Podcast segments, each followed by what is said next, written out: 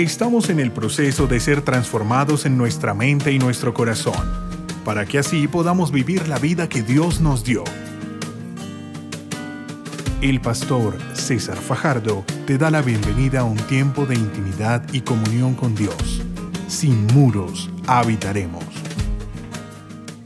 Es interesante cuando nosotros celebramos la cena del Señor, simplemente pensamos que es un rito más, pero no es un rito más. En realidad estamos recordando que hoy somos libres, así como Israel fue libre de la esclavitud de Faraón por el sacrificio del Cordero, nosotros hoy somos libres por el sacrificio de Cristo. Y como dice el libro de los Hebreos, nosotros tenemos un mejor sacrificio, uno superior al que tenía el pueblo judío, porque tenemos al mismo Hijo de Dios que murió por nosotros.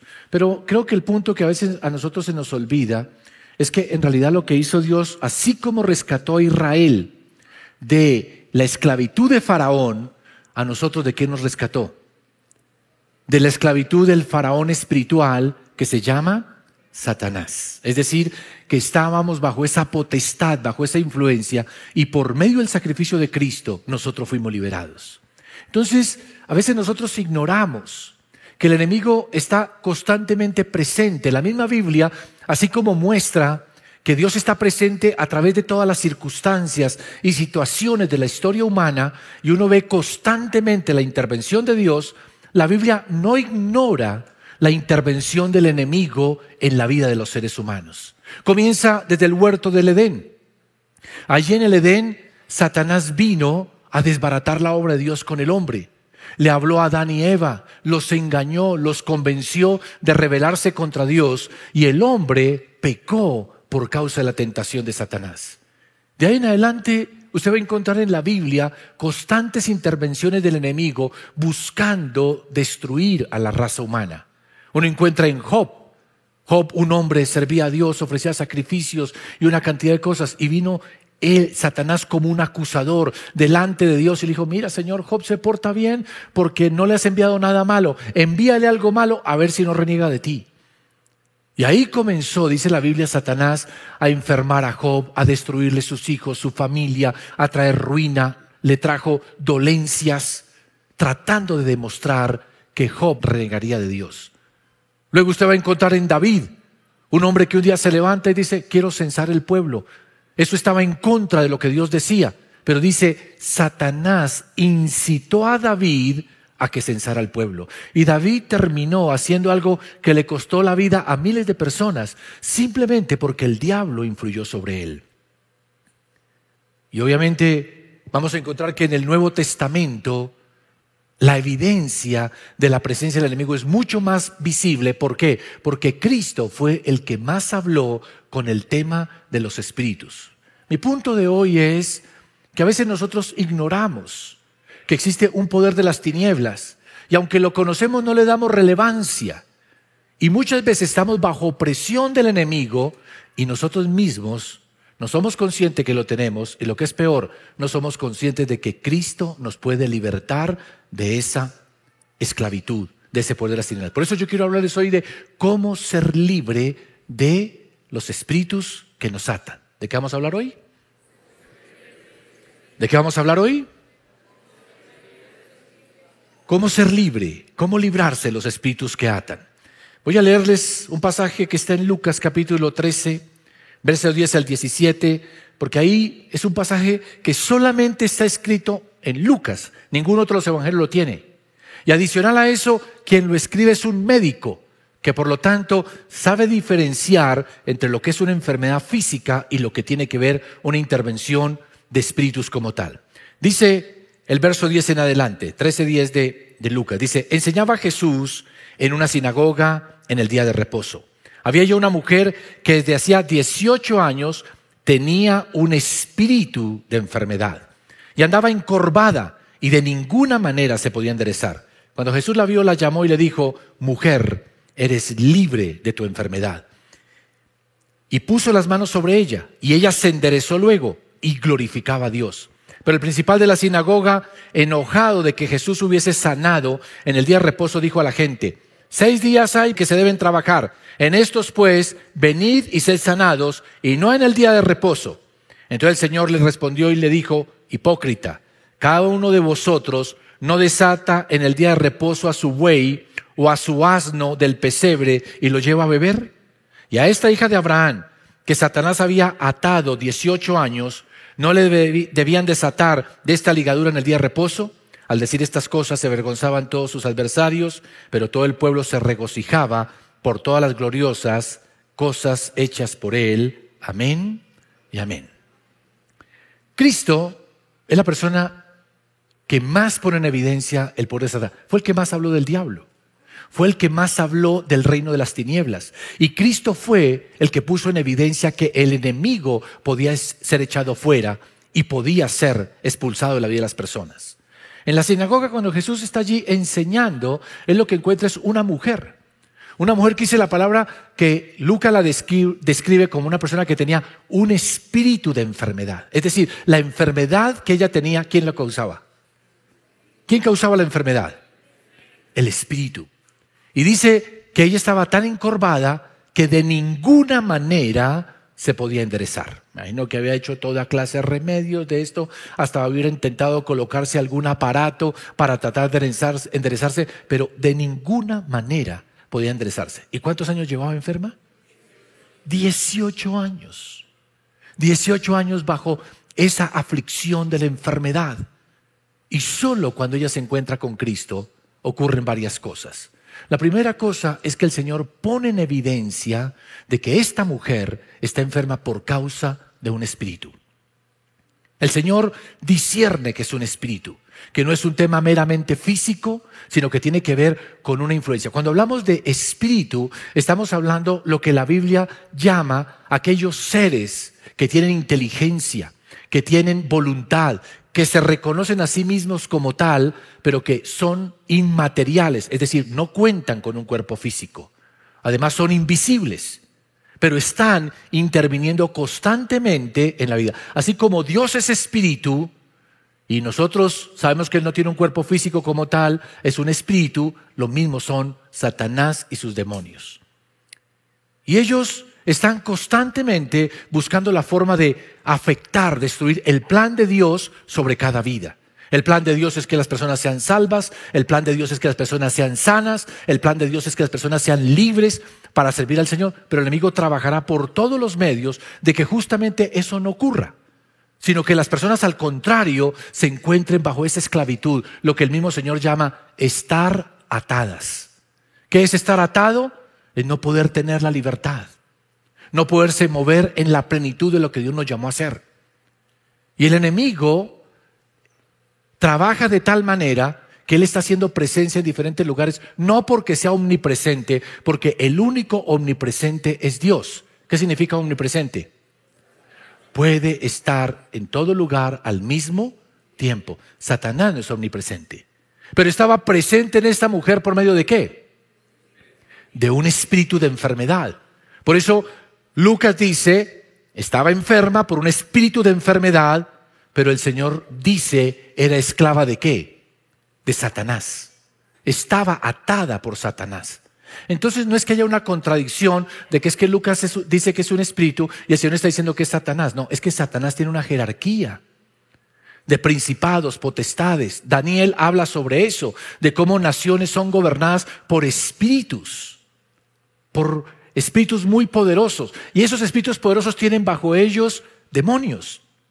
Y esos demonios son los que van trabajando en las personas, en las familias, incitándole. Y bajo esa estructura es que el enemigo empieza a extender su reino de violencia, de odio, de depresión, de enfermedad, de ruina, buscando justamente todo lo contrario a lo que quiere plantar el reino de Dios. Porque Dios quiere amor, gozo, paz, benignidad, paciencia, bendición, abundancia para nuestras vidas. ¿Estamos siendo claros o no estamos siendo claros?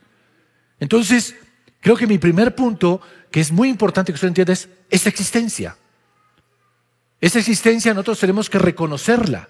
Y cuando nosotros empezamos a reconocer la existencia, empezamos a entender por qué ciertas cosas pasan en mi vida. Porque hay cosas que me están limitando y cuando uno logra identificar, porque el secreto del enemigo está ahí justamente, 18 años una mujer enferma, mirando solo para el piso, sin poder levantar su vista, sin poder moverse con toda libertad, esclava, y pensando simplemente de pronto, pues es una enfermedad.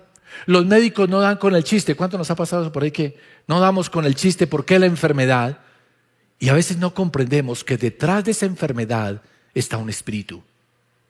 Y Lucas específicamente lo llama espíritu de enfermedad. ¿Sí o no? ¿Cómo lo llama? Entonces los espíritus se llaman acorde a lo que ellos van manifestando. Por ejemplo, así como hay un espíritu de enfermedad que mantiene a una mujer encorvada por 18 años, ¿será que hay un espíritu de mentira cuando una persona no puede decir la verdad y constantemente está diciendo mentiras aunque no tenga necesidad de decirlas? ¿Qué creen ustedes? ¿Y cómo se llamará ese espíritu? Pues espíritu de mentira. Y está presente muchas veces en la vida y las personas dicen, no, es que esa maña de decir uno mentiras y yo no tenía que decir esa mentira, pero uno de bobo dice mentiras. No, a, veces está ese espíritu ahí que te incita a decir mentiras. Cuando una persona en medio de una depresión o alguna cuestión, va y consume droga y luego viene adelante, aunque sabe que eso es malo y está destruyendo su salud, sigue consumiendo drogas y no puede parar. ¿A cómo le llamamos eso? ¿Un espíritu de qué? De adicción, de drogadicción. Y por eso hoy por hoy sabemos que hay espíritus de alcoholismo, espíritus de drogadicción, espíritus de lujuria sexual, hay espíritus de enfermedad de diferentes índoles, hay espíritus que operan en la mente de las personas con perversión, con maldad. Hay espíritus de violencia que incitan a la gente al odio y a que a todo lo tienen que solucionar es a los golpes y gritando y humillando. Esos son espíritus presentes en la vida de las personas. Y entre más rápido nosotros seamos capaces de identificar eso que está ahí, es cuando realmente nosotros podemos empezar a ser libres de esas situaciones. Hoy, hermanos, Buscamos otras justificaciones aparentemente psicológicas o físicas para ignorar que detrás de todo eso el enemigo sigue activo. El enemigo sigue haciendo su labor. Y por eso hoy vemos personas afligidas bajo la ruina y trabajan, se esfuerzan, leen libros de superación personal y siguen en lo mismo. Y nunca van a salir de eso hasta cuándo? Hasta cuando ellos reconozcan que de alguna manera en mi vida entró un espíritu y que ese espíritu cuando entró ahora está afectando mi vida y que a no ser que lo echemos fuera, seguiremos en esa esclavitud. ¿Estoy explicando o no me estoy explicando? Entonces, cuando nosotros entendemos esto, empezamos a comprender que el enemigo va a buscar diferentes maneras de venir y entrar en nuestras vidas. Esta mujer entró con un espíritu de enfermedad. Ahora, yo sé que hay la versión de muchas personas que dicen, bueno, pero a los hijos de Dios no les va a venir ningún espíritu a atacarlo y no sé cuántas. No crea mucho eso. Unos versículos más adelante Jesús dice, esta mujer era hija de quién? De Abraham, era hija del pacto. Es decir, ella está bajo ese pacto en el cual dice que Dios bendeciría a sus hijos. Pero esta mujer del pacto de Abraham estaba enferma. Y era necesario que recibiese liberación. Por esa razón también muchos cristianos dicen, no, a mí el enemigo no puede venir a mi vida, no me, no me puede tocar. Pues el enemigo dice la Biblia que anda como león rugiente mirando a qué. ¿A quién se puede almorzar? Y Él tiene diferentes formas en que puede entrar en la vida de las personas. Yo tengo una lista, estaba el otro día leyendo un material muy interesante sobre liberación y el autor de esto encuentra 107 clases distintas de formas en que un espíritu puede entrar en la vida de una persona. Puede entrar por rechazo en el vientre, cuando un niño es rechazado en el vientre, emocionalmente se ve afectado y entran espíritus de rechazo, de temor, de inseguridad. Entran cuando vivimos un trauma en la niñez, un maltrato, alguna, entra el espíritu de temor, de, de angustia. Cuando hay un abuso, un maltrato, se genera un espíritu de desamor, entra un espíritu de abandono. Cuando hay abuso sexual en la niñez, es sorprendente. Yo he tratado con cientos y cientos de personas que han vivido abuso sexual. Y el problema de ellos es que se sienten avergonzados, tienen un espíritu de vergüenza de sí mismos, muchos de ellos odian su propio cuerpo. tienen ese sentimiento de amargura y lo que es peor, les ha entrado un espíritu que el mismo abuso que entró en sus vidas ahora les incita al mismo pecado sexual, a una distorsión en su sexualidad. Y yo puedo, y no me da el tiempo, seguirle nombrando diferentes formas. Sé de personas que en un momento de un trauma, de, de, algo que les impactó mucho, entró un espíritu a veces de decepción, de tristeza, de temor. Y luego esas personas tienen eso ahí presente. Lo tienen presente. No son conscientes que un espíritu, pero andan con un miedo, con una inseguridad, les cuesta tomar decisiones. Eh, luchan con su aceptación, sentir que son valiosos. Y aquí en su mente saben que son hijos de Dios, por ejemplo. Pero algo en su interior les dice, pero no tienes el derecho de un hijo y Dios no te va a amar y Dios no sé cuánta. Y esa sensación, esa voz interior nos indica a nosotros de que espiritualmente hay algo que nosotros necesitamos echar fuera en el nombre del Señor Jesucristo. ¿Me están escuchando o no me están escuchando? Y como siempre, hermanos, muchas personas tratan de minimizar ese tipo de cosas. Hoy hay gente que dice, no existen los demonios, eso no existe. Sobre todo la gente que dice que no cree en Dios. No, no existen los demonios, eso, la Biblia es ridícula, esa existencia de Dios es para ignorantes, pero van a brujos, y van a hechiceros, y van a astrólogos. ¿Por qué hacen eso? Porque simplemente creen que si hay lo sobrenatural. Por eso hoy por hoy se cuestiona mucho que realmente exista ateo ateo que diga que Dios no existe. Que no quiere creer en él es otra cosa distinta. Pero hoy el ser humano sabe que hay una fuerza sobrenatural y por eso se habla de energías y de los cuarzos y de las piedras de no sé qué y las energías y los chakras y todo eso, que a la larga todo eso es ocultismo, es brujería y que por eso es una razón que también entran muchos espíritus en la vida de personas, personas que fueron a brujos, hechiceros, hicieron leer la mano, toda esa cantidad, ahí entran espíritus. Y luego ellos se dedican a simplemente limitar la vida de las personas. ¿Me estoy explicando? ¿Me estoy explicando? Y muchas personas hacen el esfuerzo por tratar de salir adelante. Pero justamente el enemigo usa a otros para desanimarlos en esa liberación sobre su vida. Ahí está el día en que el Señor está sanando a esta mujer. Aparece quién? El principal de la sinagoga. ¿Quién era el principal de la sinagoga? Como dirían los mexicanos, el mero mero. Era el que mandaba, el que dirigía todo. Y fue el que, dice la Biblia específicamente, se molestó porque Jesús ministró liberación el día sábado. Ahora, no tuvo el valor de decirle a Jesús, Jesús no haga eso.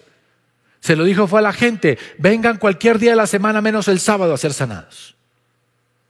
Hoy hay mucho dentro de la iglesia cristiana, gente tratando de desanimar, eso no crea en espíritus, eso no sé cuántas, eso no van a venir a su vida, eso. Pero le digo simplemente, mire su propia vida.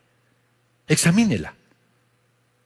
Y mire si no hay cosas que están ahí, que son un limitante, que son un freno.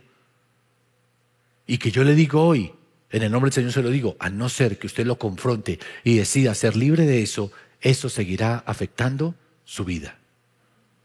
¿Me escuchó o no me escuchó? Cuando nosotros comprendemos esto, empezamos a darnos cuenta que, como dice aquí la palabra, que el Señor tuvo que ir donde esta mujer y ministrarle de esa manera, entonces fue cuando ella pudo experimentar el gozo. Ahí uno ve el contraste. Una persona que no creía en la liberación, que menospreciaba a Jesús, que era una persona molesta, amargada, frustrada, que era el principal de la sinagoga. Pero por otro lado vemos una mujer oprimida por el enemigo, no podía levantar su cabeza, sufriendo tal vez el dolor, la humillación, la frustración por 18 años. Pero vino al Señor y el Señor la liberó y dice la palabra, y glorificaba al Señor. Los que no reciben liberación andan en amargura, andan en religiosidad y se incomodan cuando alguien les habla de que tienen que cambiar, que Dios puede libertarles. Y en su orgullo no quieren aceptar que necesitan. Pero la persona que humildemente, porque esa mujer jorobada y todo, allá fue a la sinagoga y fue a recibir enseñanza. ¿Eso qué significa? En esa mujer había compromiso. En esa mujer había respeto por la palabra. Esa mujer entendía la importancia de uno acercarse y congregarse. Hoy, hermanos, mucha gente va a estar en posiciones de ataduras y todo, porque en su orgullo eso, no necesito. ¿Qué tengo que ir allá? Me lo veo por televisión.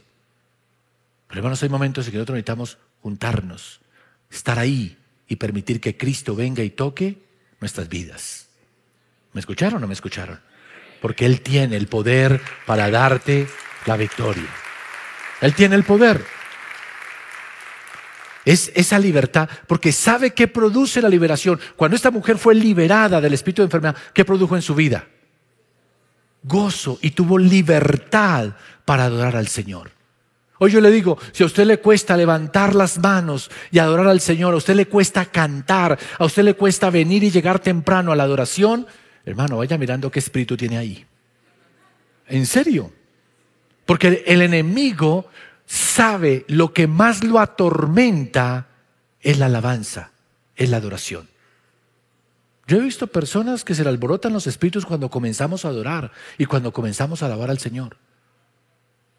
Y si el enemigo está haciendo, no vayamos hoy, lleguemos tarde, no lo importante, porque hermanos, el enemigo justamente se rebeló contra Dios porque él quería tomar la adoración que solamente el Señor merece. Cuando usted adora, está menospreciando al diablo y colocando al Señor en el lugar que le corresponde en su corazón.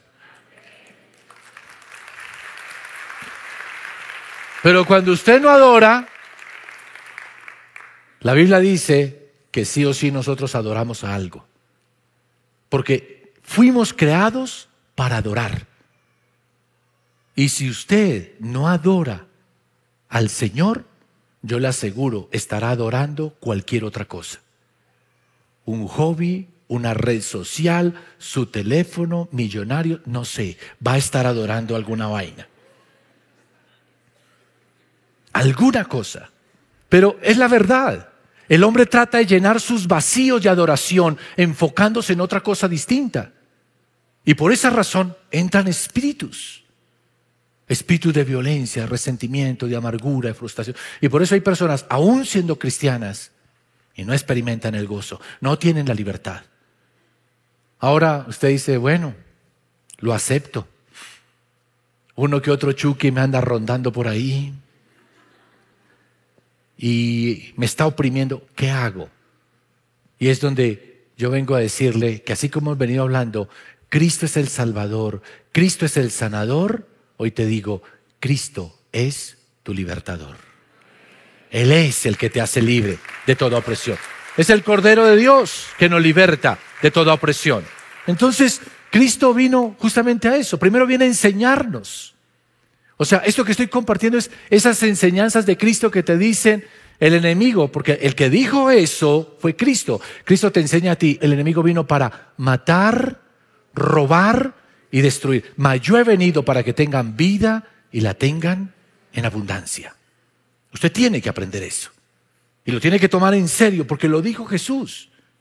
Nosotros tenemos que ir superando esa etapa de venir a escuchar predicaciones por simplemente escucharlas. No, tenemos que ir para decir, Señor, ok, ¿qué hay que hacer con mi vida? ¿Cómo pongo en práctica esto? Entonces el Señor lo que hizo en la sinagoga fue llegar a enseñar. Y es interesante ver que mientras Él enseñaba, Él iba observando las personas cuál era su necesidad. Y encontró a la mujer. No fue que la mujer vino a Él o que la mujer le pidió, no, Él la vio y la llamó. A mí quien me dice que de pronto usted no quería venir esta mañana y está aquí, por algo será. O tal vez usted está conectado allá y me dice, oye, ¿y por qué estoy viendo esto? Por algo será. Y es porque Dios, Cristo te está buscando. ¿Por qué? Porque el deseo, el anhelo del corazón de Cristo es hacerte libre, quitarte cualquier atadura. Tal vez tú me digas, yo no estoy jorobado. No creas, esa joroba tiene que ver con doblegar. Y si hay algún área de tu vida donde no has podido levantar la cabeza, el área financiera, alguna enfermedad, conflictos de hogar que no se superan, hijos rebeldes que no se vuelven a Dios, no importa lo que usted haga, esos son jorobas, que son causadas por espíritus que están oprimiendo tu vida. Y que simplemente si tú te encuentras con Cristo, Cristo traerá la libertad. ¿Qué hay que empezar a hacer? Empezar por simplemente darse, porque yo le digo, tampoco es que todo es espíritu, ¿me entiende? Porque usted puede decir, con razón esa llave de mi casa gotea todo el tiempo y porque hay gente que exagera también y todo lo vuelve demonios. Como yo escuchaba a una persona que un día toda orgullosa me dice, pastor, descubrí que la obesidad es un demonio. Dije, ¿por qué? Dice, porque me subí a la pesa y yo no la podía creer, me ha subido dos kilos. Y yo me bajé la pesa y empecé a orar, no puede ser, Señor, ¿cómo hacer? Volví, me subí y bajé dos kilos. Ahí descubrí que los demonios pesan. No, el tema es que hay cosas que nosotros también estamos, por ejemplo, uno dice, no, es que el espíritu ese es que pesa. No, a veces tenemos, si hay espíritus de gula, que no nos permiten controlar nuestra ansiedad por la comida. Y que apenas tenemos una crisis, lo primero que dice, vaya coma, vaya coma, coma. Y nosotros empezamos a devorar todo esto, que la nevera anda vacía. Y uno tiene que empezar a decirle Señor, libértame de esa ansiedad del espíritu. Porque a veces ellos hacen como esa, esa que, esa alianza, ese apoyo.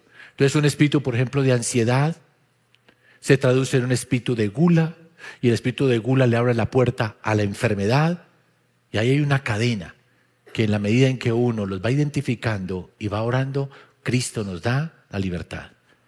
La Biblia dice que Cristo vino a eso, a deshacer las obras del diablo. Él vino a eso. Y Él sigue haciendo lo mismo, sigue obrando en nuestras vidas. Y en la medida en que nosotros venimos al Señor y reconocemos, le decimos, Señor, por favor, y pedimos perdón por la puerta que abrimos, por lo que aceptamos. Una persona dice, bueno, pero eso fue una cosa que cometieron mis padres. Pues hay que pedir perdón por lo que hicieron nuestros padres. El perdón es esencial. Lea usted las oraciones de los antiguos en el Antiguo Testamento. Todos ellos, buscando restauración, confiesan el pecado de sus padres. Y nosotros también aprender. No, yo nunca fui a brujería, pero mi abuela era una rebruja impresionante. Hay que pedir perdón por la abuela. Y decirle perdón, Señor, por mi abuela que consultó con los muertos, porque la Biblia dice que la maldición pasa de padres a los hijos hasta la tercera y cuarta generación. Eso dice la Biblia, no lo digo yo. Pero hay un momento en que nosotros podemos ser libres. Y la voluntad de Dios es que seamos libres. Y como somos libres, cuando vamos a Cristo y le decimos, Señor, reconozco que hay una atadura en mi vida, la confieso, pido perdón. Y luego tomamos la autoridad en el nombre de Jesús y le decimos, todo espíritu se va de mi vida, lo echo fuera, no lo acepto en mi vida, en el nombre de Jesús y dejamos que salga nuestra vida. Y cuando lo hacemos, vamos a experimentar la libertad. Lea usted el Nuevo Testamento y va a encontrar a Cristo muchas veces libertando a la gente de espíritus. Y Cristo es el mismo de ayer, hoy y siempre. Y el mismo Cristo que liberó a esta mujer encorvada es el que está aquí y te quiere hacer libre de cualquier opresión porque Él te ama y quiere libertad para que tú le adores. ¿Cuántos reciben esa palabra?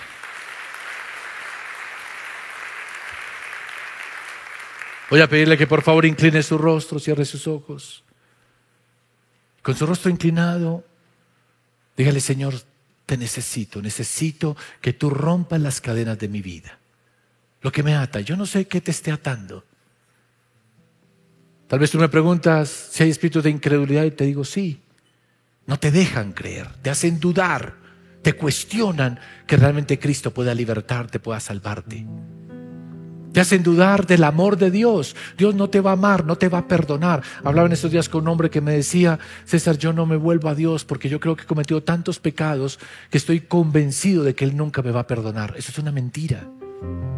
Y la Biblia dice que Satanás es padre mentira y sus espíritus te hablan a la mente para que no creas en el perdón del Señor, en que Él te ama, en que Él está dispuesto a perdonarte, que su sangre es suficiente para borrar todos tus pecados. Por eso la liberación comienza. Empezamos a quitar las ataduras cuando yo creo que Cristo, Cristo me amó, me perdonó, que su sacrificio en la cruz es suficiente para no solamente limpiar mi pecado, sino que también es poderoso para hacerme libre de toda opresión del enemigo. Por eso lo primero que tienes que hacer es invitar a Cristo a tu corazón como tu Señor y tu Salvador. Quiero que en voz alta y bien fuerte digas hoy, Señor Jesús, bien fuerte, Señor Jesús, hoy reconozco que en ti está toda la autoridad, todo el poder. Tú derrotaste la muerte porque resucitaste y ahora estás sentado a la diestra del Padre y bajo tus pies está toda autoridad. Y en este día yo creo que tú eres mi Salvador, que tú eres el que pagó por mí en la cruz para hacerme libre y para hacerme un hijo de Dios. Te recibo en mi vida, en mi corazón, como mi Señor y mi Salvador. Gracias Señor.